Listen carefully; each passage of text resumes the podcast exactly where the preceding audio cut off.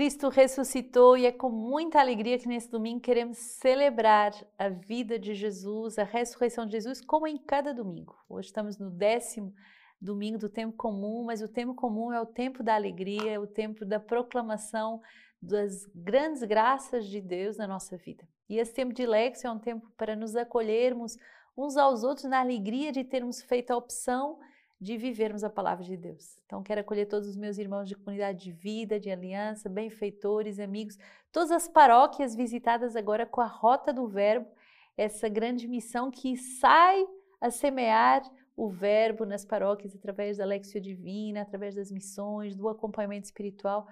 Tantas graças e tantos agradecimentos temos recebido. E também a comunidade está nesse fervilhar de vida preparando o Festival das Famílias. Então não se esqueça, se inscreva nesse grande Festival das Famílias Internacional. Famílias do mundo inteiro vão poder escutar a palavra de Deus e viver dias inesquecíveis, dia 14 a 18 de julho. Não se esqueça, já reserve na sua agenda, já se inscreva.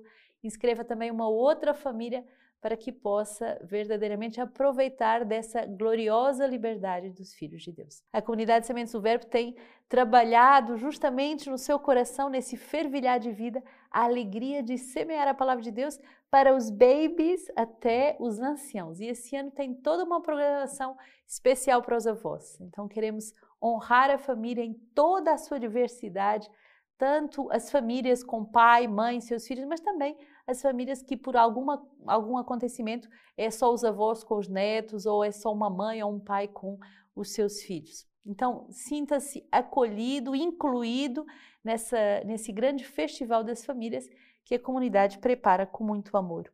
Hoje, nessa primeira leitura, Gênesis 3, 9 a 15. O Senhor Deus chamou o homem: Onde estás? Disse ele. Ouvi teu passo no jardim, respondeu o homem. Tive medo porque estou nu e me escondi. Ele retomou. E quem te fez saber que estavas nu? Comestes então da árvore que te proibi de comer? O homem respondeu: A mulher que puseste junto de mim me deu a árvore e eu comi. O Senhor Deus disse à mulher: Que fizestes? E a mulher respondeu: A serpente me seduziu e eu comi. Então Deus disse à serpente: porque fizestes isso, és maldita entre todos os animais domésticos e todas as feras selvagens. Caminharás sobre o teu ventre e comerás poeira todos os dias da tua vida. Porém, a hostilidade entre ti e a mulher, entre a tua linhagem e a linhagem dela, e ela te esmagará a cabeça e tu lhe ferirás o calcanhar. Essa passagem é uma passagem fundamental na palavra de Deus, porque vai nos mostrar esse desejo, esse anseio de Deus de encontrar o homem. Nós temos esse dia fundante na nossa vida quando encontramos a Deus, mas muito mais do que nós queremos encontrar a Deus, Deus quer encontrar cada um de nós. Onde estás? E não só no sentido geográfico, mas muito mais profundo. Onde estás existencialmente? Onde estás nos teus pensamentos? Onde estás na tua caminhada vocacional? Onde estás? Nos pergunta Deus hoje. E que pena que muitas vezes nós temos uma reação de medo de Deus. Isso já é fruto do pecado original, porque não deveríamos ter medo daquele que nos criou, não deveríamos ter medo daquele que é a suma bondade, não deveríamos ter medo daquele que é o Pai, Criador de todos nós, e, e nós somos criados à sua imagem e semelhança. Por que esse medo? Porque estávamos nus, isto é, sem a veste batismal, sem a proteção, sem a veste da graça. O homem tem medo quando ele se descobre pecador. E ele sai então dessa relação de amor, dessa relação de confiança, dessa relação de intimidade com Deus. Ele se esconde, ele se isola. Tive medo, estou nu, me escondi.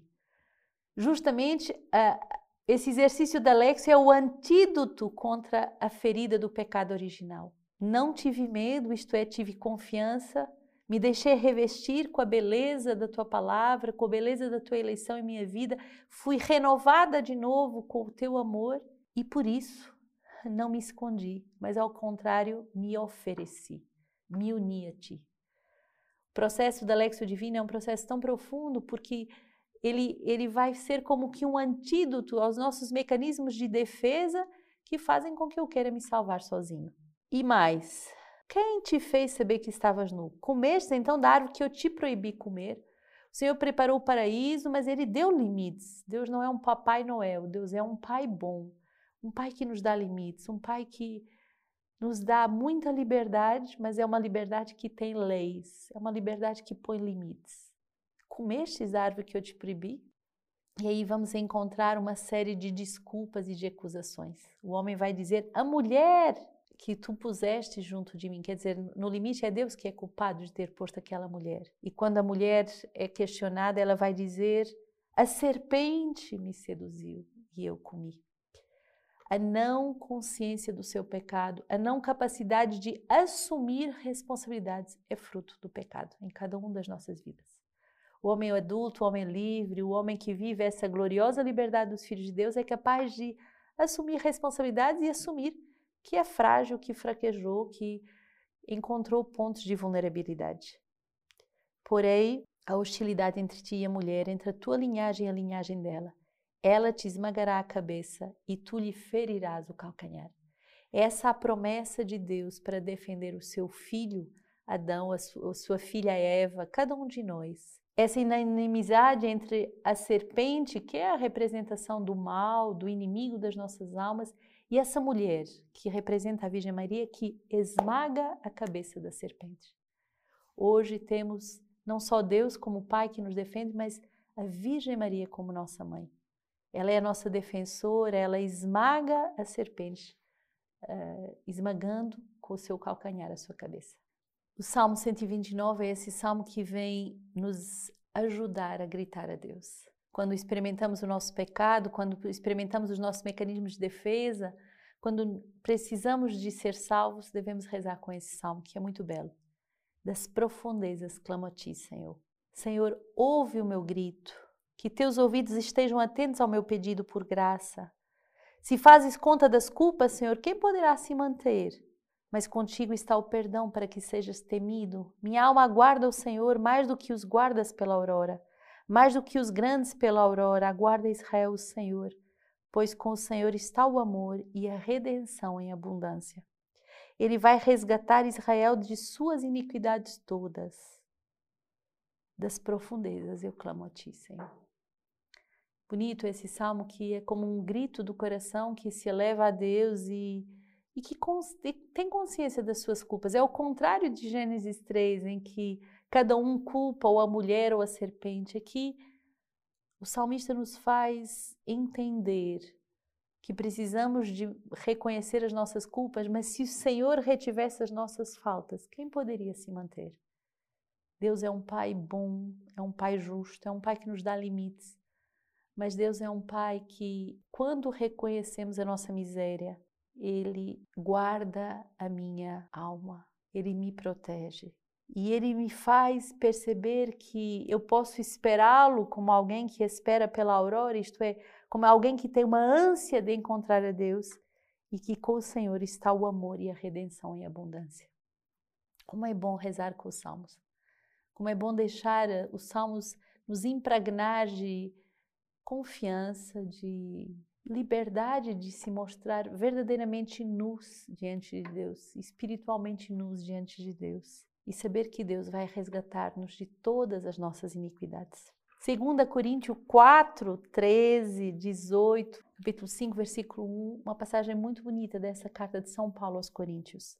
Por conseguinte, tenho o mesmo espírito de fé, a respeito do qual está escrito: Acreditei, por isso falei.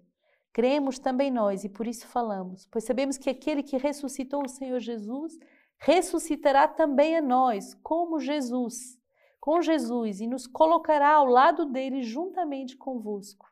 E tudo isso se realiza em vosso favor, para que a graça, multiplicando-se entre muitos, faça transbordar a ação de graças para a glória de Deus. Por isso, não nos deixamos abater. Pelo contrário, embora em nós o homem exterior vá caminhando para a sua ruína, o homem interior se renova dia a dia, pois nossas tribulações momentâneas são leves em relação ao peso eterno de glória que elas nos preparam até o excesso. Não olhamos para as coisas que se veem, mas para as que não se veem, pois o que se vê é transitório, mas o que não se vê é eterno. Sabemos com efeito que se a nossa morada terrestre está na ten esta tenda for destruída, teremos no céu um edifício, obra de Deus, morada eterna, mas não feita com mãos humanas. Essa passagem de São Paulo aos Coríntios é uma passagem que nos exorta a não nos deixarmos abater. Claro que nesta terra vamos ter contradições, vamos ter constatações às vezes amargas da nossa fragilidade ou da fragilidade dos outros, das incoerências da nossa vida, mas não nos deixarmos abater e termos essa esperança que se o homem exterior vai de ruína em ruína, o homem interior deve se fortificar e deve se renovar dia a dia. Esse exercício da Lexio Divina esse check-up diário, esse revigorar diário do, do meu homem interior, que deve se unir a Deus, que deve trazer as marcas daquele que foi eleito para viver uma graça de união, uma graça de ressurreição após dia. E olha que bonita essa passagem. Tem gente que só vê o que é transitório e não vê o que é eterno. Mas aquele que vive da Lexio Divina, ele acaba que é capaz de ver aquilo que é eterno e perceber que o Senhor edifica para cada um de nós um edifício no céu. Não ponhas todas as tuas forças, nem todas as tuas heranças, nem todas as tuas economias, nem todas as tuas esperanças nos edifícios dessa terra. Construamos o edifício do céu, construamos o edifício que não é feito com mãos humanas. Marcos 3, 20 a 35, uma passagem muito bonita hoje nos é dada. Jesus voltou para casa e de novo a multidão se apinhou de tal modo que eles não podiam se alimentar. E quando os seus tomaram conhecimento disso, saíram para deter Jesus, pois diziam: enlouqueceu. E os escribas que haviam descido de Jerusalém diziam: está possuído por Beelzebub e também é pelo príncipe dos demônios que ele expulsa os demônios chamando-os para junto de si, falou-lhes por parábolas. Se um reino se divida contra si mesmo, tal reino não poderá subsistir. E se uma casa se divide contra si mesma, tal casa não poderá manter-se. Ora, se Satanás se atira contra pró si próprio e se divide, não poderá subsistir, mas acabará. Ninguém pode entrar na casa de um homem forte e roubar os seus pertences, se primeiro não amarrar o homem forte. Só então poderá roubar e a sua casa.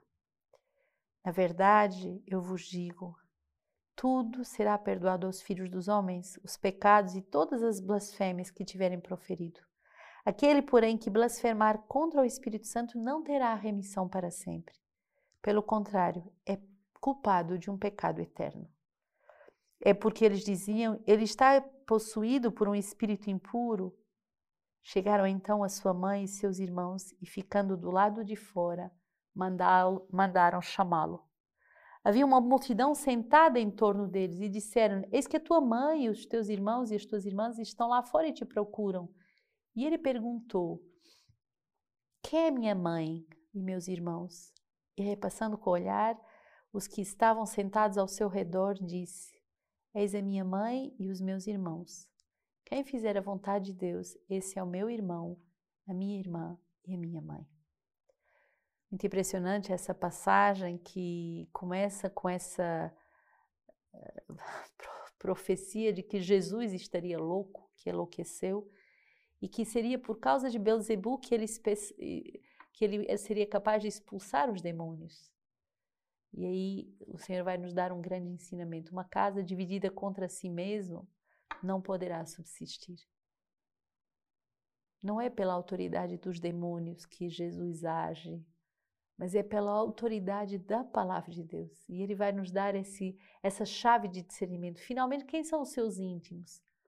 Quem é a sua mãe, o seu pai, o seu irmão, a sua irmã? São aqueles que escutam a palavra de Deus e que vivem a palavra de Deus. A autoridade que faz Jesus agir é a autoridade da palavra de Deus.